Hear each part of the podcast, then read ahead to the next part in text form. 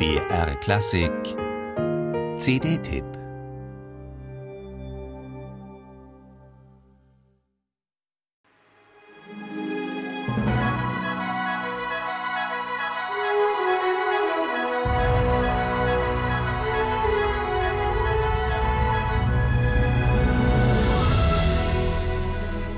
Eine Insel, auf der ganze vier Menschen wohnen, irgendwo in den imaginären Weiten der Meere. Ein König mit Namen der Viertel vor Zwölfte, eine schrullige Ladenbesitzerin, ein gewisser Herr Ärmel und ein Lokomotivführer. Klar, dass diese Insel mit Namen Lummerland auch im Film ihr klingendes Signet braucht. Das berühmte Lummerland-Thema von Hermann Amann. Sein ebenso simples wie eingängiges Eine Insel mit zwei Bergen wird hier zu einer Art Türöffner, insbesondere für die Zweifler, die schon immer der Ansicht waren, dass sich eine derartige Geschichte nicht verfilmen lasse.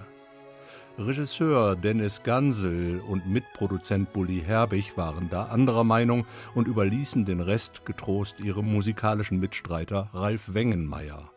Denn Wengenmeier gilt nach Erfolgen wie Der Schuh des Manitou, Traumschiff Surprise oder Kinderbuchverfilmungen wie Vicky und die starken Männer als verlässlicher Zeremonienmeister, wo es darum geht, Made in Germany mit einem Hauch von Hollywood zu beflügeln.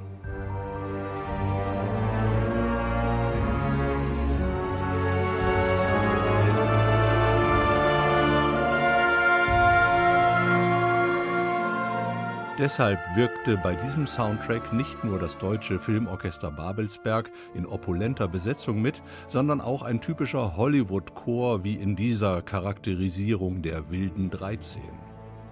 Um aber beim Lummerlandlied zu bleiben. Dessen kindlich verspielte Melodie war nach Wengenmeyers eigenen Worten anfangs sogar das sprichwörtliche Haar in der Suppe. Denn im Unterschied zum Puppenspiel mit seiner wabernden Plastikfolie als Ozeanersatz ging es in der neuen Realverfilmung um das Herstellen glaubhafter Dimensionen. Also eher Puccini-Oper als Puppentheater.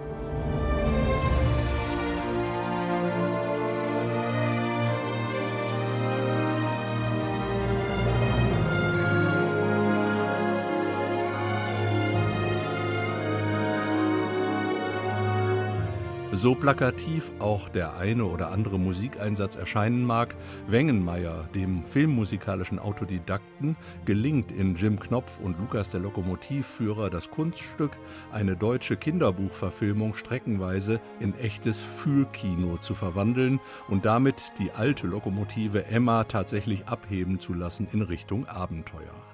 Sogar die exotisch-orientalische Note wird hierbei nicht ausgespart, nämlich für das Liebespaar Jim Knopf und Prinzessin Lizzie.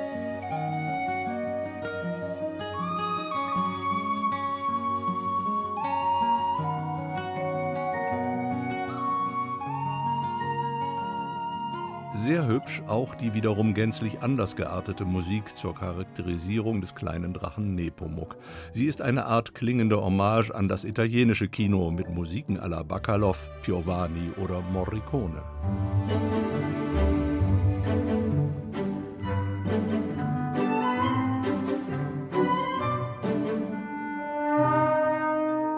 Bei allen musikalischen Facetten und aller Verspieltheit. Für einheitsstiftenden Zusammenhalt sorgen am Ende die diversen wiederkehrenden Motive. Allen voran das kürzelhafte Hauptmotiv, aus dem das Lummerlandlied wie von ferne herüberwinkt und natürlich die diversen, höchst amüsanten sinfonischen Variationen des erwähnten Ohrwurmes.